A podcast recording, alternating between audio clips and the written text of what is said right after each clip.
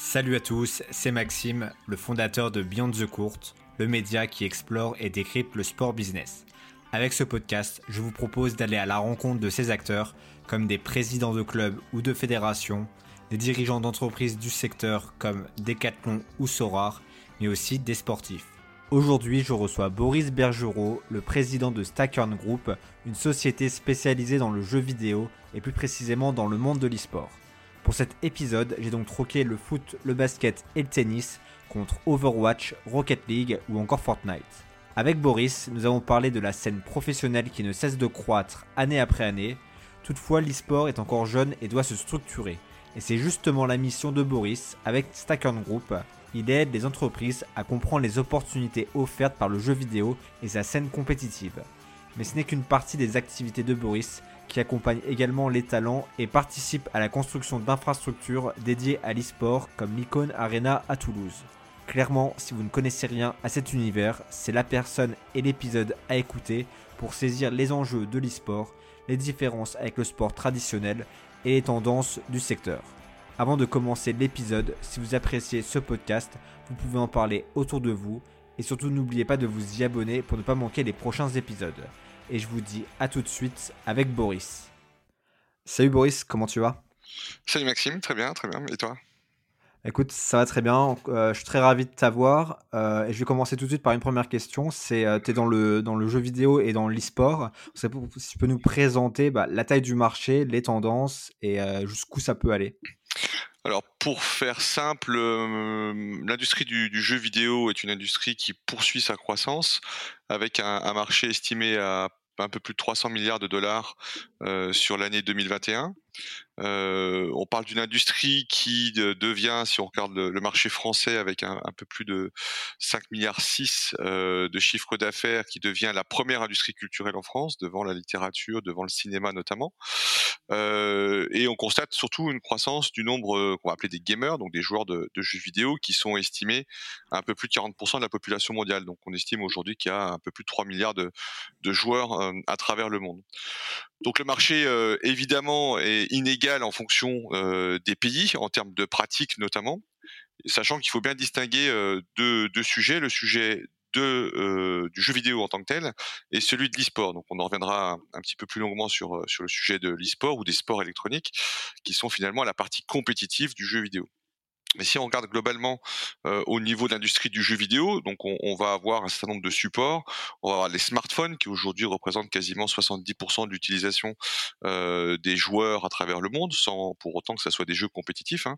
Après, on a les ordinateurs euh, fixes ou les portables, on a les consoles de, de, salon, on a les tablettes euh, tactiles, les consoles, on a pas mal de, euh, de, de supports qui sont possibles. Ça va même jusqu'au casque de réalité virtuelle aujourd'hui, même si c'est une, une petite une petite économie, en tout cas un petit secteur qui, qui est en développement. Euh, on, voit surtout que euh, l'industrie se euh, structure au fil du temps dans une dynamique compétitive pour mettre en avant finalement un certain nombre de typologies de jeux. Et donc si on veut parler de l'e-sport, donc la pratique compétitive de l'e-sport, c'est en fait une niche à l'intérieur de cet écosystème plus large qui est celle de l'industrie du gaming, euh, qui représente aujourd'hui, on va dire sur les chiffres 2021 autour d'un milliard trois à peu près en termes de chiffre d'affaires généré par l'écosystème de l'e-sport, avec euh, certains chiffres qui vont jusqu'à 3 euh, milliards en 2025 ou, ou plus si on regarde jusqu'à horizon de 2030. Mais on va dire qu'on est sur une croissance à deux chiffres sur l'industrie de l'e-sport, avec des continents phares que sont notamment le marché euh, asiatique et le marché euh, nord-américain, qui eux trustent quand même euh, une très grande majorité du chiffre d'affaires, des compétitions, des éditeurs, etc., au sein même de l'industrie compétitive. Donc, alors après les chiffres, on en trouve sur proposé par plein de cabinets. On a Statista, on a Newzoo, on a Deloitte, on a Nielsen. Il y a plein de d'études en ce moment qui sont menées.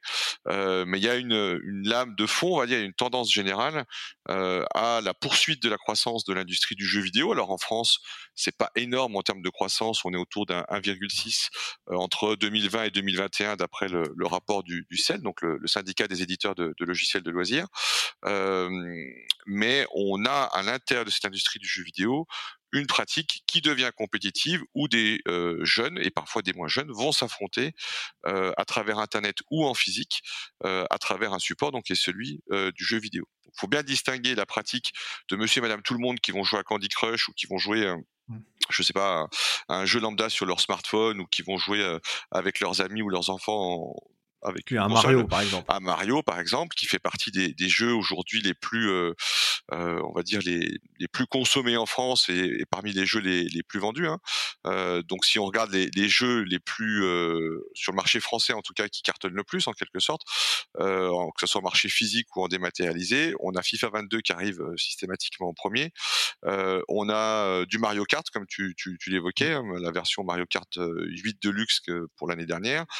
puis après on a d'autres jeux qui sont des jeux de type Pokémon, Animal Crossing ou autres, mmh. évidemment, qui, qui trustent les, les, premières places. Donc, et après, dans l'e-sport, il y a les jeux généralement qui sont un peu en free-to-play, donc je pense à LoL, à Fortnite, ça c'est vraiment les jeux qui dominent ou t'en vois d'autres? Alors oui, il y a une classification des jeux euh, à caractère e-sportif, donc euh, que l'on retrouve en compétition. On appelle ça des tiers. Donc il y a le tiers 1, tiers 2, tiers 3.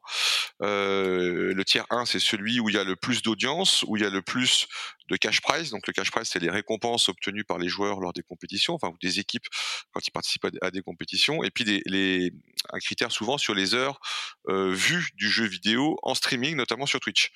Et donc en fonction de ces critères-là, on va avoir une classification. Euh, et les jeux tiers 1, typiquement, c'est LoL, tu l'évoquais tout à l'heure. Euh, on va avoir euh, CSGO, donc Counter-Strike. On va avoir euh, Dota 2. Euh, on va avoir du Fortnite, si tu l'évoquais, même si la tendance est un petit peu à la baisse sur Fortnite.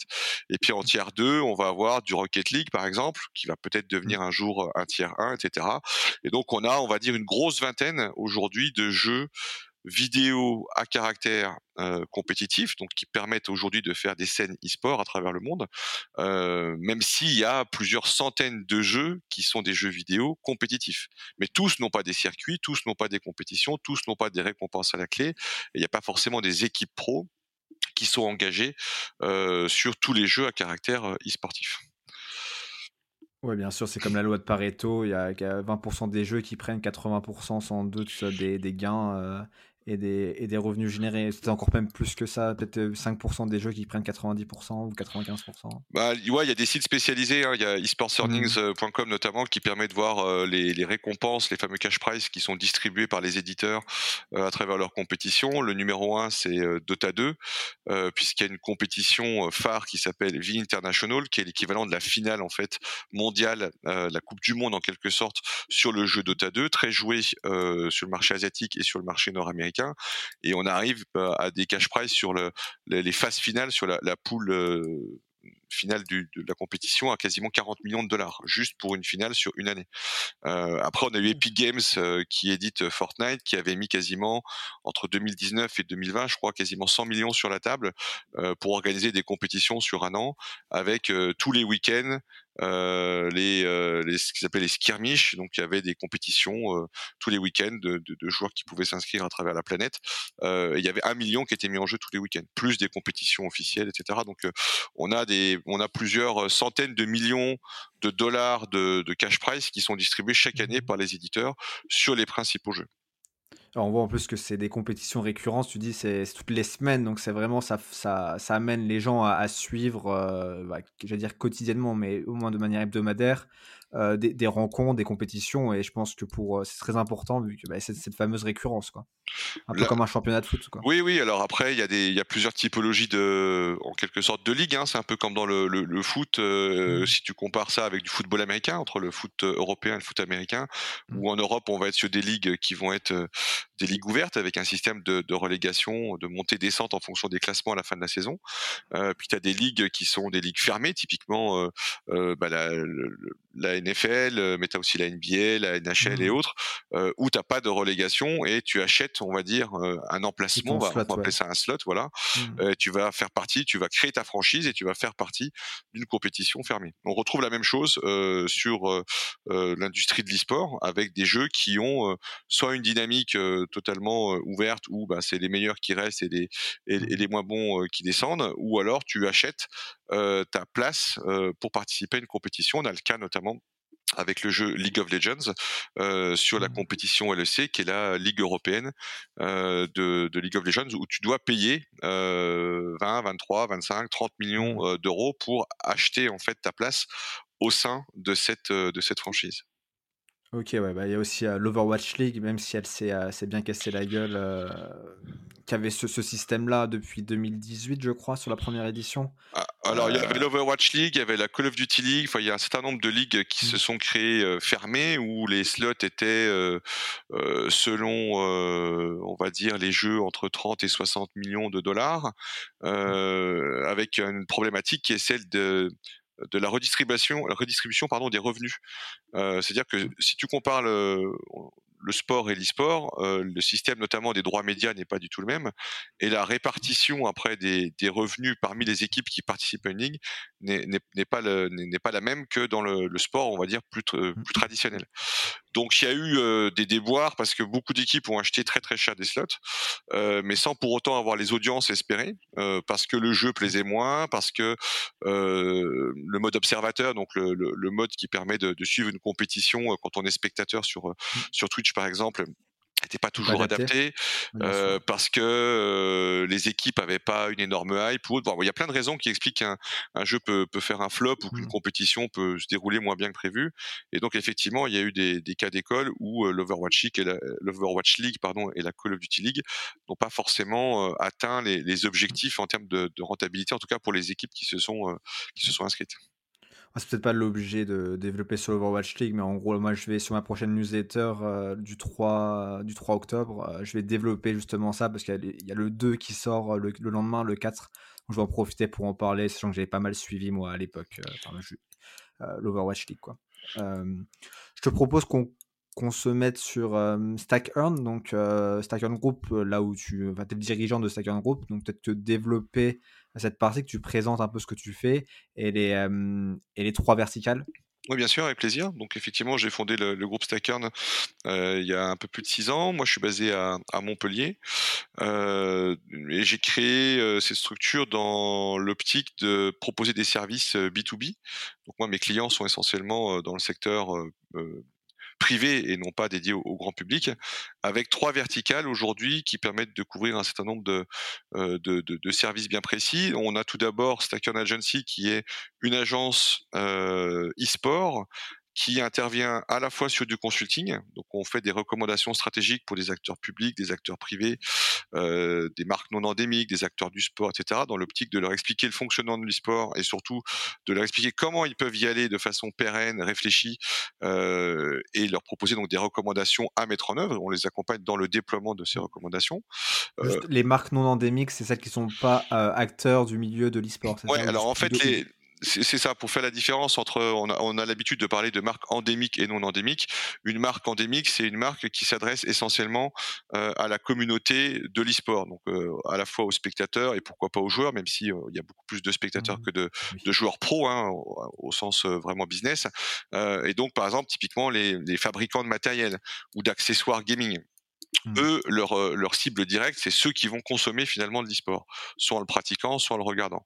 Les marques non endémiques, c'est des marques qui, par exemple, euh, Société Générale, Aldi, Choupa Choups ou autres, euh, s'intéressent à l'industrie de l'e-sport parce que les audiences sont des audiences qu'on va qualifier de millennials, donc essentiellement 15, 15-35 euh, ans à, à la louche, euh, qui n'arrivent plus aujourd'hui à toucher de façon traditionnelle en termes de support de communication, mmh. c'est-à-dire qu'ils vont pas les toucher par la presse, par la radio, par la télé, etc. Et qui se disent tiens, on va utiliser l'e-sport comme un média, comme un support de communication pour euh, promouvoir en quelque sorte notre nos produits ou euh, nos, nos, services. Euh, et donc ces marques dites non endémiques ont un intérêt pour l'e-sport parce qu'elles ne peuvent pas toucher finalement les cibles de façon euh, traditionnelle, mais pour autant ces cibles-là ne sont pas leurs cibles prioritaires. C'est-à-dire que la, la, cible de la Société Générale ou d'Aldi, c'est pas forcément les gamers, euh, mais les gamers en font partie. Voilà. Donc c'est pour ça qu'on fait le distinguo entre les deux endémiques et non endémiques. Ce qui a un intérêt, c'est que généralement la population est assez jeune. On sait très bien que pour les banques, une fois qu'on a intégré, bah, encore une fois, une banque, on peut être amené à rester toute notre vie. Donc il peut avoir un véritable intérêt pour euh, de capter cette audience très jeune. Quoi. Oui, euh, capter l'audience jeune, ça aussi permet de travailler la notoriété de, de, la marque, de, si on prend le cas d'une banque mmh. notamment, parce que la banque va sponsoriser une équipe. On peut prendre le cas de, bah, on parlait de la Société Générale qui est sponsor de la team Géo, donc Gamers Origin sur, Paris, qui a développé avec elle des cartes de crédit spécifiques euh, brandés euh, Gamers Origin euh, en lien avec l'équipe League of Legends, etc. Donc on peut créer des produits, on peut finalement éduquer en quelque sorte les jeunes et les inciter à rester auprès de, notre marque et donc ouvrir un compte en banque. On a eu la même chose avec Audi, qui au Danemark a sponsorisé l'une des principales équipes sur le jeu Counter-Strike qui s'appelle Astralis. Et donc on était assez surpris de dire tiens Audi euh, des voitures qui sont euh, euh, plutôt avec un tarif d'entrée assez cher les gamers ils ont pas forcément de quoi s'acheter un Audi Q5 ou je ne sais quoi. Mais en fait c'est plutôt de l'éducation et c'est de se dire bah demain quand ces jeunes seront jeunes cadres dynamiques ils auront leur premier job et puis après ils créeront leur boîte ou ils auront un boulot sympa bah peut-être ils se souviendront que Audi a sponsorisé euh, euh, Astralis euh, parce que bah, quand tu aimes un jeu, souvent tu, tu, continues à jouer même quand tu es dans la vie mmh. active ou même quand tu deviens papa ou maman, peu mmh. importe. et donc il y, y a, des, des vraies réflexions stratégiques hein, en termes de business sur euh, la possibilité pour des marques non endémiques finalement d'aller dans l'e-sport. Et ça fait partie de nos métiers au sein de Stacken Agency justement d'accompagner ces, euh, ces acteurs-là pour leur donner toutes les clés de compréhension et définir les bonnes stratégies. Après, au sein de Stacken Agency, on a euh, deux autres activités. On a, on a un pôle de talent. Donc on représente euh, quasiment 25 talents aujourd'hui dans le sport traditionnel, dans l'e-sport et dans la création de contenu. Et notre objectif, c'est de proposer euh, à des marques avec qui on travaille de faire des activations marketing euh, avec les talents euh, que l'on représente. ça peut être aussi bien pour le lancement d'un produit, ça peut être pour une conférence, ça peut être pour une journée porte ouverte pour une école. Bref, on accompagne un certain nombre de, de marques aujourd'hui qui sont souvent des marques non endémiques à travers des talents qu'on met à disposition et qui vont créer des contenus sur les réseaux sociaux, sur leur chaîne Twitch ou YouTube ou autre. Donc ça, c'est une, une, activité qui est en, belle mmh. croissance de, de, notre côté. Tu as des noms peut-être à donner peut-être aux gens euh, Oui, bah, sur, sur, sur, la partie sport, on a deux, deux, personnalités emblématiques. On a un ancien joueur de rugby qui s'appelle Wesley Fofana, euh, que, euh, qui était euh, à Clermont-Ferrand et ancien membre de, du 15 de France, que l'on accompagne dans sa relation avec, avec les marques et qui s'intéresse énormément à l'industrie du gaming, au Twitch, à Twitch, etc.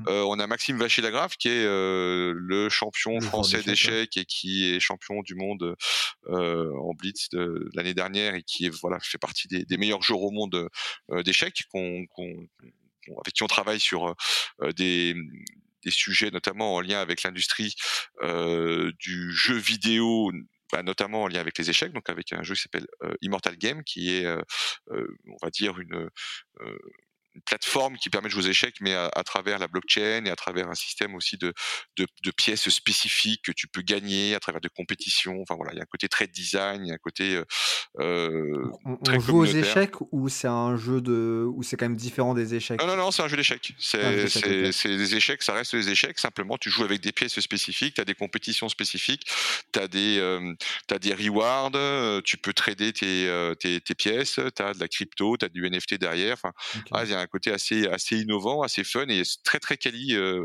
est-ce que c'est vrai ou c'est faux si je te dis par exemple que c'est le lead chess du Web 3 ou c'est beaucoup plus complexe que ça euh, C'est plus, c'est plus, c'est plus complexe. Euh, alors, okay. ouais, Lichess ou Chesscom, bon, c'est vraiment des plateformes euh, qui sont bien, bien spécifiques où tu as de mmh. l'apprentissage, etc. Là, tu as, des circuits en fait à, l'intérieur de d'Immortal Game et puis tu, tu as un système de, de communauté aussi autour des ambassadeurs puisqu'ils ont une quarantaine d'ambassadeurs. C'est une société française qui a levé 15 millions la semaine dernière. et parmi les ambassadeurs, bah, on a Maxime Maxime Vachier-Lagrave. Et on a aussi une, euh, une euh, joueuse, une très bonne joueuse euh, qui s'appelle Dina Belenkaya, qu'on représente aussi au sein de l'agence, qui est ambassadrice d'Immortal Game. Donc voilà, ça c'est pour le sport. Après sur l'e-sport, mmh. on a des, des, joueurs qui sont euh, sur Street Fighter par exemple. On a Luffy, qui, est, qui, ouais, qui, est, ancien champion du monde de Street Fighter. On a Gwen qui est l'un des meilleurs joueurs au monde sur Trackmania. on a de la création de contenu aussi. On a des, des, des profils qui sont sur sur Twitch et qui vont créer des contenus sur plusieurs typologies de jeux. Ça peut être sur du Counter Strike, ça peut être sur du Fortnite avec avec Marcotte par exemple ou ou Stizo qui est un jeune qui cartonne sur sur TikTok notamment et qui qui, qui est très très bon et qui fait des, des contenus très fun. on a aussi un, une personne très sympathique qui s'appelle Sans les mains, qui est une personne qui, est, qui a eu un accident dans sa jeunesse de motocross, qui est qui est tétraplégique et qui joue uniquement avec la bouche. Pour ça qu'il s'appelle son pseudo, c'est c'est sans les mains et il joue notamment à des jeux de tir, à des FPS. il joue très très bien. Alors il n'est pas professionnel, hein, il n'en fait pas son métier, mmh. mais c'est sa passion.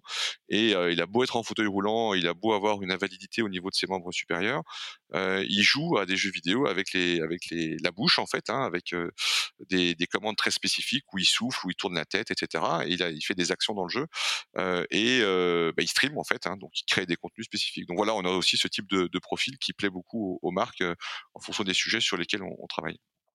Donc là, c'était la partie vraiment agency. Ouais, et, plus une partie Web 3, puisqu'on a aussi pour vocation d'éduquer les acteurs du Web 3, donc tout ce qui est autour de la blockchain, crypto, NFT, métaverse, etc., à la compréhension des enjeux autour de, de l'e-sport. Alors, on a vu, alors je vais pas parler de de, ce qui s'est passé ces derniers temps au niveau de la crypto, mais on a quand même une, tendance aussi et, sur le, besoin de sponsoring dans l'e-sport. Ça, c'est un vrai gros sujet. Euh, et il y a beaucoup de marques de, crypto qui se sont intéressées euh, à l'e-sport, qui sont sponsors d'équipes ou sponsors d'événements, etc. Euh, et nous, on essaye, notamment sur des studios indés, ben on parlait d'Immortal Game, et on a pas mal de projets en cours, où on accompagne des acteurs qui utilisent les technologies du Web3 à comprendre ce qu'ils peuvent faire au niveau de l'e-sport et réciproquement accompagner des acteurs de l'e-sport, notamment des équipes, sur les opportunités de créer une activité dans le Web 3 euh, pour développer leur levier, notamment leur levier business. Donc voilà, schématiquement, on fait du consulting, on représente des, talents et on a une activité autour du Web 3 et ça, ça représente globalement l'entité Stacker Agency. À côté de ça, euh, on a été euh, sollicité il y a maintenant plus de trois ans euh, par un promoteur immobilier euh, qui est venu nous chercher pour répondre à un appel d'offres sur un, projet notamment à Toulouse euh, et qui souhaitait faire un, un lieu dédié à l'industrie de, de l'e-sport et du jeu vidéo.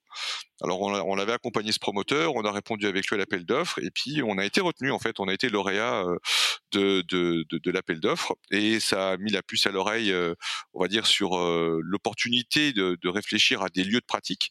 on a été démarché par bon nombre de promoteurs euh, immobiliers qu'on accompagne aujourd'hui, aussi bien en France qu'à l'international, en vue de créer des écosystèmes euh, au sein de métropoles qui peuvent être des moyennes ou des grandes métropoles, dans l'idée en fait finalement de fédérer dans un seul lieu des acteurs qui vont avoir euh, la possibilité de créer des synergies entre eux, mais aussi de pouvoir travailler la thématique du jeu vidéo aussi bien en B2C qu'en B2B. Donc on a créé Stacker Innovation, euh, qui est une entité qui a pour objectif de créer des écosystèmes et créer des lieux en accompagnant des promoteurs, des métropoles ou des investisseurs, euh, des lieux qui vont, font souvent entre 10 et 20 000 mètres carrés où on va retrouver du logement avec du co-living par exemple, où on va retrouver des startups et, des coworking, où on va retrouver des arenas e-sport qui vont être utilisés pour des compétitions, des entraînements, mais évidemment pour autre chose que de l'e-sport parce qu'on fait pas de l'e-sport tous les jours dans, une arena, donc ça peut être utilisé pour des séminaires, des remises de diplômes ou autres.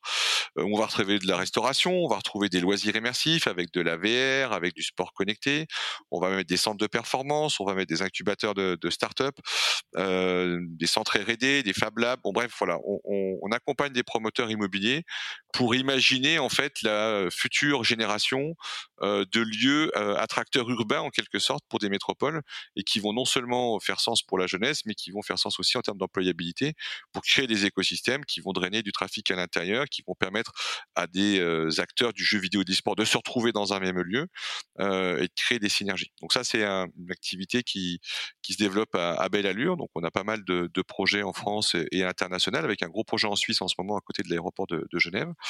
Euh, et ça, c'est donc la deuxième entité. Et la troisième, euh, c'est un cabinet de conseil en levée de fonds qui s'appelle Stackern Invest, euh, où l'objectif c'est d'aider les entrepreneurs de l'industrie du jeu vidéo et de l'e-sport à lever des fonds. Et pour ça, on a une activité à la fois de conseil sur toute la structuration de la documentation financière. Donc, on va aider les entrepreneurs à optimiser ce qu'on va appeler le pitch deck, le business plan, etc., pour qu'ils puissent se préparer en fait à lever des fonds et on va les accompagner bien évidemment jusqu'à la sélection, enfin l'identification, la sélection, le démarchage et la mise en relation avec des investisseurs euh, qui seraient intéressés par leur projet. Et ça sur des montants qui vont entre 100 000 et 5 millions d'euros.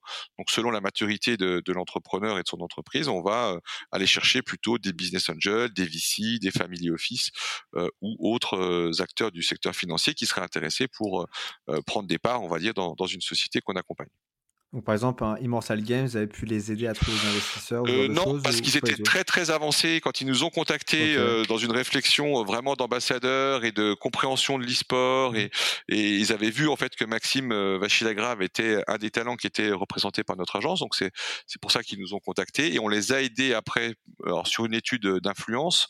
Donc on a identifié un certain nombre de de personnalités qui dans l'industrie, on va dire gaming, e-sport, avaient une affinité pour les notamment pour les les échecs et, mmh. l'industrie du Web 3 et on les a aidés à construire, euh, euh, on va dire, une stratégie d'influence avec des acteurs qu'on a identifiés. Mais sur la partie financière, euh, ils ont fait une très belle levée de fonds. Ils sont accompagnés par de très très bons investisseurs et ils avaient déjà leur projet était déjà, ouais, il était déjà mmh. très mature quand ils nous ont contactés. Donc ils n'avaient pas de, de sujet, on va dire là-dessus. Ils nous ont pas sollicité pour ça.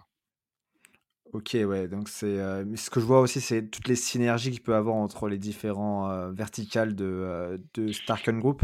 Oui, En fait, là, c'est via Maxime Vachier-Lagrave, ça vous a permis d'avoir autre chose, derrière c'est la porte d'entrée quoi presque. Mais ça peut fonctionner d'autres manières mais oui bien sûr on a c'est pour ça qu'on a créé en fait ces structures. Alors évidemment on ne fait pas tout dans l'e-sport. Évidemment on ne sait pas tout faire et heureusement euh, donc on fait bien je pense les, les, activités que, que l'on propose mais pour lesquelles il y a des synergies.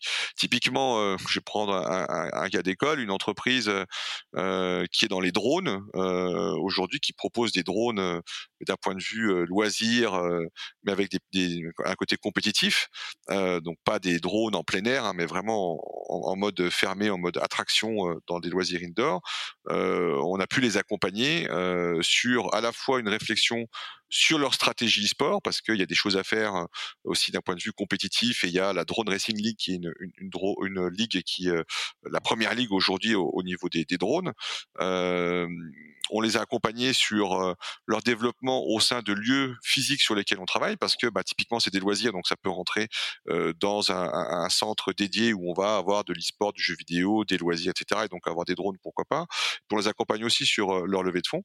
Donc voilà, des, fois on, travaille avec une, deux ou trois entités pour accompagner certains de, nos clients. Ok, et c'est quoi pour Starken là le, plus gros objectif ou un challenge que tu aimerais bien atteindre, faire des challenges, j'en ai tous les jours. Après, des, services euh, en préparation, on, en a un certain nombre aussi. Euh, moi, ce qui m'intéresse de plus en plus, c'est la, structuration, on va dire, de, de l'e-sport euh, en France en priorité, évidemment, mais aussi dans d'autres pays, en termes de lieux de pratique, en termes de destination, en termes d'éducation. en fait, on manque cruellement d'éducation. Alors moi, je suis prof depuis des années, euh, euh, notamment sur des niveaux bachelor, bachelor à, MBA, soit pour construire des programmes, des modules ou intervenir ou faire des conférences donc sur la thématique de, de l'e-sport business. Euh, mais on s'aperçoit que les parents, que les enfants, que les collectivités locales n'ont pas aujourd'hui forcément appréhendé euh, tous les enjeux, toutes les opportunités euh, autour de l'industrie du jeu vidéo et de l'e-sport. Donc là, pour moi, il y a des vrais enjeux, c'est d'expliquer à des collectivités euh, pourquoi y aller, comment y aller, faire des lieux de pratique, faire des synergies avec les acteurs du sport. Il y a beaucoup de choses à faire. et puis, ben, c'est ce que tu fais avec ton association aussi, ou c'est exactement ça ce que tu fais Alors j'ai cofondé avec Hugo Hurtado l'agence e-sport, qui est une, association basée à Toulouse, qui a un objectif de, de rayonnement au niveau national et qui permet aux adhérents euh, de, de, de l'assaut euh, à la fois de se rencontrer, de faire du business et puis de travailler le, sujet de l'e-sport. Donc on a à la fois des startups, on a des grands comptes, on a des écoles, on a des acteurs du sport, on a des collectivités locales, etc. Et donc on, on, fait de l'éducation, de la démocratisation de, de l'e-sport. On fait des formations aussi concrètes. Hein. On fait des masterclass pour des dans des écoles. On intervient dans des entreprises pour éduquer les les les salariés, euh, les employés d'une structure, euh, parce qu'il y a pas mal de choses aussi euh, qui peuvent intéresser les, les salariés, notamment dans l'IT, parce que la moyenne d'âge est souvent entre 25 et 35 ans, donc une bonne partie d'entre eux jouent aux jeux vidéo, donc ça fait sens. On peut y faire du team building, etc. Donc oui, effectivement, j'ai cofondé il y a un peu plus de, de deux ans cette, cette, structure s'appelle donc l'agence e-sport, qui a pour objectif de permettre à tout à chacun de comprendre. Alors c'est uniquement des, des professionnels qui sont qui sont adhérents au sens entreprise ou entité publique, mmh. de se rencontrer entre eux et puis d'initier des projets ensemble et de travailler la thématique de l'e-sport pour démocratiser un peu ça en interne ou en externe. Ok, tu veux vraiment accompagner la croissance du secteur en France et même ailleurs, j'imagine? Alors oui, bah, marché français est plus facile pour moi parce que voilà, je suis mmh. basé en France, mais là on a beaucoup de clients qui sont basés, euh, enfin qui sont à l'international. Euh, et puis j'ai l'occasion de, de, de, voyager ou d'intervenir euh, également à l'international. On a fait pas mal de, projets. On a fait un gros projet à Shanghai notamment il y a, il y a deux ans. Là on est sur un, un projet de lieux physiques à, à Genève. J'ai pas mal de partenaires qui sont qui sont en Espagne, qui sont en Afrique, qui sont sur le marché nord-américain. Donc oui, il y a d'autres marchés à, à cibler évidemment, sachant que pour revenir à ce que tu disais en introduction tout à l'heure, le marché euh, de l'e-sport, notamment en France, est un marché qui est relativement euh, faible d'un point de vue chiffre d'affaires. Euh, j'ai eu la chance de travailler pour la, direction générale des entreprises et la direction des sports en plein Covid pour mener avec un, cabinet d'études économiques qui s'appelle Cefid Consulting une étude, une analyse en fait du marché de l'e-sport en France en vue d'aider le gouvernement et les commanditaires de l'étude à définir la, la feuille de route, on va dire, pour les cinq prochaines années. Et donc on a rédigé un document, j'ai fait beaucoup d'interviews internationales, etc. Et on a rédigé un document qui s'appelle PIPAM, P-I-P-A-M-E, donc qui est le document officiel du gouvernement qui présente, on va dire, les axes d'évolution, les optimisations, les tendances, les leviers de développement de l'e-sport en, France. Il est accessible en ligne ou pas? Oui, bien sûr, c'est gratuit, c'est accessible en ligne. Tu tapes PIPAM e-sport. Euh... Je, le mettrai en description ouais, tu, tu, verras, il y a 100, 115 pages de, de, de documents qu'on a rédigés pendant quasiment 9 mois avec, avec avec le cabinet avec lequel j'ai travaillé pour euh, euh, donner en quelque sorte des, euh, best practices et des points de vigilance sur un certain nombre de, de, sujets qui permettraient à la France finalement de devenir un territoire de destination, un territoire rayonnant aussi sur le, sujet de l'e-sport. et donc pour revenir à ça, on avait estimé à l'époque un chiffre d'affaires d'autour de 50 millions d'euros liés à l'e-sport sur notre marché, alors qu'il y a qui s'est développé depuis, mais bon, on reste euh, de l'ordre de quelques dizaines de millions, au grand mieux une centaine de millions d'euros, générés par l'industrie de l'e-sport. Euh, ça n'inclut pas la vente de jeux, ça n'inclut pas les cash prize, ça n'inclut pas les investissements qui sont faits dans des startups, évidemment, puisqu'il y a beaucoup plus d'investissements que le mmh. chiffre d'affaires lui-même de l'e-sport. Euh, mais en tout cas, c'est pour te donner un ordre d'idée sur le fait que, ben, en France, ça reste quand même un petit marché. Et donc, pour revenir sur ta question, oui, ça fait partie de, de mes marchés prioritaires puisque j'y suis installé maintenant depuis plus de six ans. Mais évidemment, on travaille à l'international et on a vocation à se développer sur d'autres territoires. Et c'est quoi les freins donc euh, à cette croissance? C'est que le marché n'est pas encore assez mature, la typologie peut-être du français n'est pas moins dépensier, consommateur, je ne sais pas. Euh, non, alors des freins, on peut, on peut en voir de, plusieurs sortes. Le, premier, c'est l'éducation et, la, et la, compréhension en fait des enjeux. Euh, là où par contre c'est plutôt positif, c'est que ces freins commencent à être levés parce que il y a eu une reconnaissance, notamment récemment, de l'industrie du jeu vidéo slash e-sport. Euh, J'entends par là euh, la réception à l'Elysée par le président Emmanuel Macron, euh, qui a eu lieu euh, euh, voilà, avant la, avant la Zerator Cup à, à, Bercy, où on a été invité pour échanger, participer, on va dire, à cette, euh, cette mise en lumière qui a été proposée à l'Elysée, euh, par l'accueil d'événements euh, majeurs qui vont avoir lieu prochainement. Donc il y a un major CSGO qui aura lieu l'année prochaine, donc en 2023. Il y a une Trackmania World Cup qui arrivera en 2024. Il y a pas mal de choses en marge des Jeux Olympiques qui vont arriver.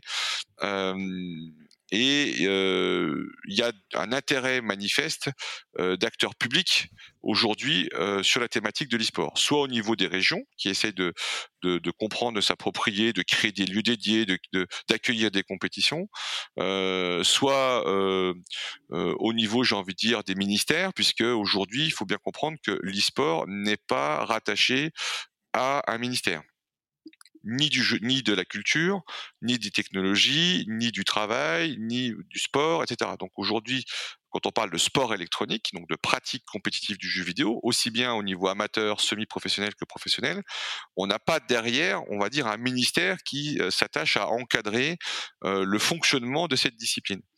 Euh, mais par contre, il y a des marques d'intérêt. On parlait de la DGE, donc la Direction générale des entreprises, qui fait partie donc du ministère de l'économie, sur euh, la, la, compréhension euh, des enjeux, sur la structuration, notamment en termes de contrat. Euh, que faire quand un joueur professionnel est mineur, par exemple? Donc voilà, il y a plein de sujets qui sont qui sont abordés. C'est une, vraie question pour le coup, ça. Oui, c'est. Joueur mineur, bah, les joueurs mineurs, il y en a plein aujourd'hui mmh. qui sont très bons et parfois qui sont compétitifs, hein, qui gagnent des Coupes du Monde ou des championnats qui ont 16 ans, 17 ans, 15 ans. Euh, on a le cas de Gwen hein, chez nous, hein, euh, qui est joueur sur Trackmania qui a 17 ans, il n'est pas encore majeur. Donc il y a un encadrement derrière par rapport euh, notamment à l'argent qu'ils peuvent récolter. et donc par rapport au contrat aussi de sponsoring. Voilà, donc il y a beaucoup de choses autour du, droit du travail, du droit à l'image, et puis le, s'assurer que les, les, les, joueurs percevront bien l'argent qu'ils ont gagné quand ils auront leur majorité. Mais en attendant, c'est bloqué, notamment à la Caisse des dépôts et consignations. Euh, pour euh, euh, permettre à ces jeunes de récupérer l'argent à, la, fin, donc euh, enfin à la fin, à leur majorité. On se retrouve dans le cas des, des enfants du cirque notamment. Voilà, si on devait comparer les enfants qui que tu vois dans un cirque et qui vont être payés parce que ben, leurs parents tiennent un cirque et parce qu'ils travaillent dans, dans, leur cirque, et ils perçoivent de l'argent, mais c'est bloqué sur un, compte séquestre qu'ils toucheront à leur majorité. Donc tu vois, il y a des, y a des choses assez subtiles sur le, le, le, droit du mmh. travail et sur la, la, la, relation entre le jeu vidéo et les mineurs, donc évidemment, et donc il y a des acteurs, on parlait de la DGE tout à l'heure, qui, s'y intéressent, et ça c'est plutôt des signes qui sont positifs. Mais sur les freins principaux, je dirais qu'en France, il manque euh, une vraie implication des éditeurs de jeux vidéo en priorité, puisqu'il faut bien comprendre qu'aujourd'hui, euh, si on doit faire un distinguo entre un sport traditionnel tel que le foot, le basket, le rugby, le tennis, la F1, ce que tu veux, le, les, ayants droit euh, dans l'e-sport sont les éditeurs de jeux vidéo. Donc on va parler euh, typiquement d'éditeurs comme Riot Games qui édite League of Legends. Qu'on évoquait tout à l'heure. Euh, on a des éditeurs comme Ubisoft qui sont euh, français et qui ont euh, des jeux compétitifs. on a Valve, on a Electronic Arts, etc. On a Supercell, on a Epic Games, etc. Donc voilà, il y a plein d'éditeurs, des mastodontes qui trustent, on va dire, le 80% du, du marché de l'e-sport, mais qui sont finalement propriétaires du jeu vidéo que toi et moi on va télécharger sur notre ordi ou sur notre PlayStation euh, et qui finalement propose un bien immatériel qui n'appartient pas aux utilisateurs. Donc, quand tu vas faire du basket, le basket n'appartient à personne. tu prends un ballon de basket, tu prends, tu vas jouer avec des copains ou tu joues dans un club. La discipline basket, elle appartient pas à une instance.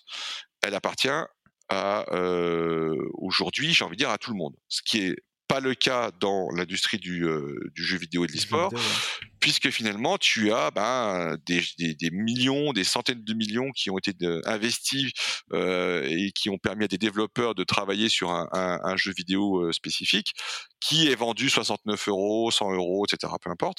Euh, mais au final, même si tu payes pour l'avoir, il ne t'appartient pas. Tu peux pas le modifier, tu peux pas l'exploiter à ta guise. Et donc il y a une sorte de, je vais pas dire d'hégémonie, mais il y a un monopole quand même quelque part sur la puissance, on va dire, des éditeurs de jeux vidéo par rapport aux circuits qu'ils vont créer, par rapport aux dates qu'ils vont imposer sur certaines compétitions, par rapport au cash price mmh. euh, qui va être euh, proposé, etc. si je me permets, un jeu vidéo, c'est considéré comme un logiciel au final, donc c'est de la propriété intellectuelle. C'est de la propriété intellectuelle. Euh, et donc, il y a des vrais enjeux derrière. Hein, et ça, c'est une différence fondamentale avec le, sport traditionnel.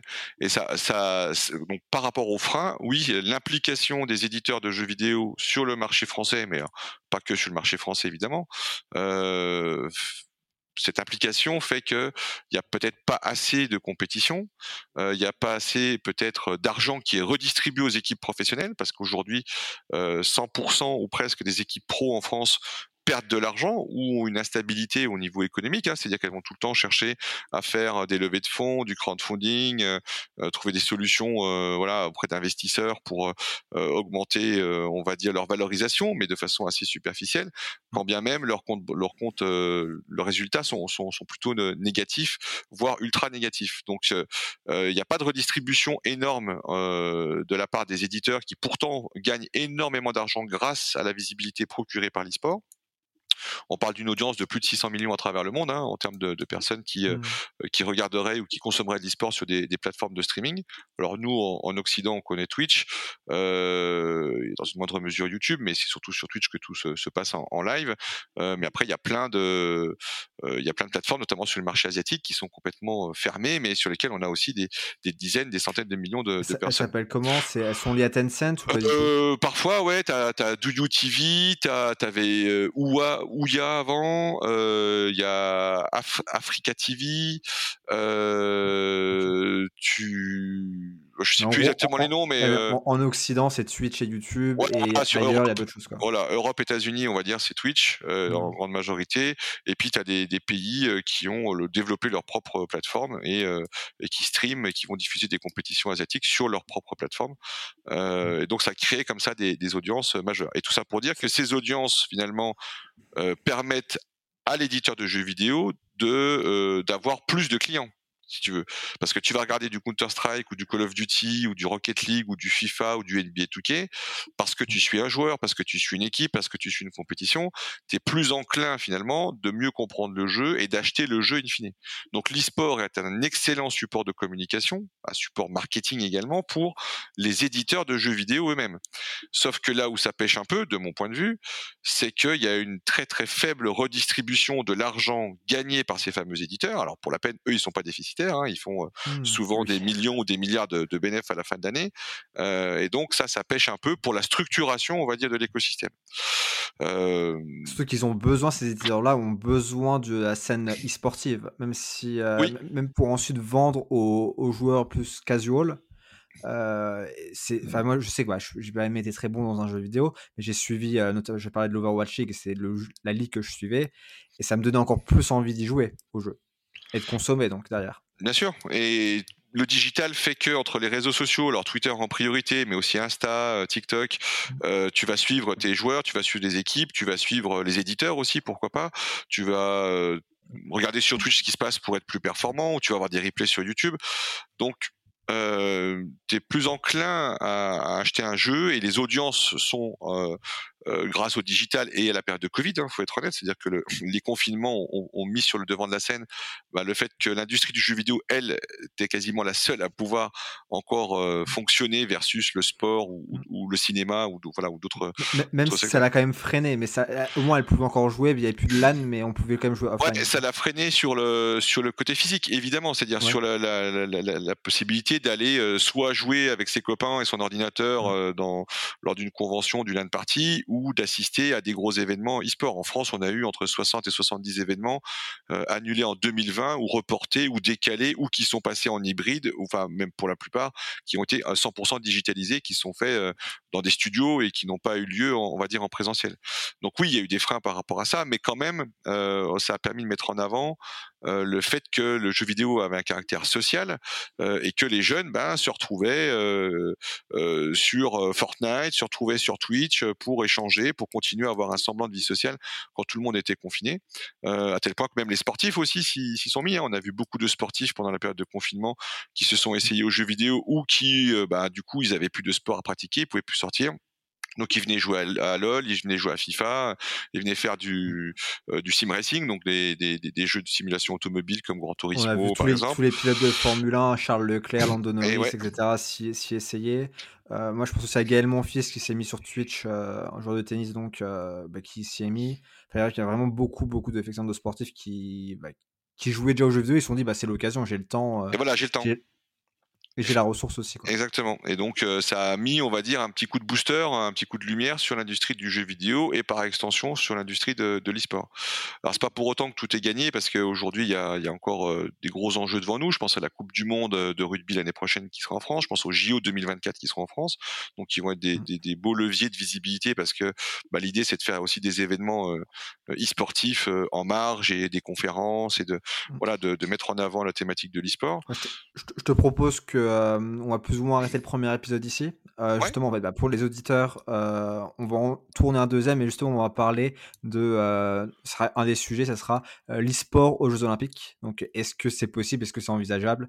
Voilà, c'est juste pour vous teaser. Et peut-être pour terminer, pour te, juste pour savoir si bah, toi, tu, tu joues aux jeux vidéo et si oui, à quel jeu? Ah, très bonne question. Alors moi, je suis gamer depuis ma tendre enfance, mais j'ai jamais été ce qu'on va appeler un tryharder. J'ai jamais parcouru la France avec mon ordi sous le bras et j'ai jamais été classé, j'ai jamais été semi-pro ou pro. Voilà, j'ai toujours aimé les, jeux vidéo, j'ai toujours eu des jeux vidéo. J'ai commencé avec un TO9D euh, quand j'avais euh, quand j'avais 9 euh, ans. et puis après, j'ai joué à Donkey Kong. Et puis après, j'ai eu la première Wii. Après, j'ai eu la PS1, etc. Donc j'ai joué avec des, des, des potes. Moi, maintenant, j'y joue un peu, mais c'est essentiellement dans le cadre euh, familial parce que j'ai la chance d'avoir deux ados euh, de 12 et 16 ans euh, qui me qui me coach, on va dire, sur euh, certains jeux. Donc typiquement sur du Rocket League ou sur du FIFA. Euh, mais à titre perso, moi, c'est les jeux qui m'intéressent le plus. Euh, ce sont les jeux de type FPS et donc euh, j'ai une, une, affinité particulière pour le jeu qui s'appelle Counter Strike, où je m'amuse, mais vraiment de temps en temps quand j'ai envie de voilà de faire un, un petit break. par contre, je joue beaucoup aux échecs en ligne, enfin de plus en plus aux échecs en ligne, qui n'a rien à voir avec le, le jeu vidéo, on va dire traditionnel, mais T'es à euh, quel elo sur euh, Je suis pas classé, je suis euh, en mode débutant sur Chesscom avec 900 malheureux points et mais je, mais je, j'aime bien le, le, côté on peut jouer quand on mmh. veut etc et c'est des, des, parties rapides donc voilà. Plutôt joueur CS:GO je fais un peu de de, de, de jeux de voiture de temps en temps mais je suis pas on va dire que je suis pas un, un joueur pro euh, oui, mais on n'a pas besoin pour s'amuser. Même si ça fait euh, presque 40 ans, parce que j'ai 45 ans, moi, un peu moins de 40 ans, que, que je joue aux jeux vidéo et que je m'intéresse à, cette industrie. Ok, bah écoute, merci. Puis bah, je te dis bah, tout de suite pour le, pour le deuxième épisode que bah, les auditeurs vous entendrez sans doute euh, la semaine d'après de, de, cet épisode-là. À tout de suite. Si vous entendez ces paroles, c'est que normalement l'épisode vous a plu. Je vous invite donc à le partager avec deux de vos amis fans de sport qui sait, il pourrait apprécier aller au-delà du terrain, aller beyond the court. Et pour m'aider à gagner en visibilité, vous pouvez également noter ce podcast 5 étoiles de préférence et avec un commentaire où vous précisez pourquoi vous l'appréciez.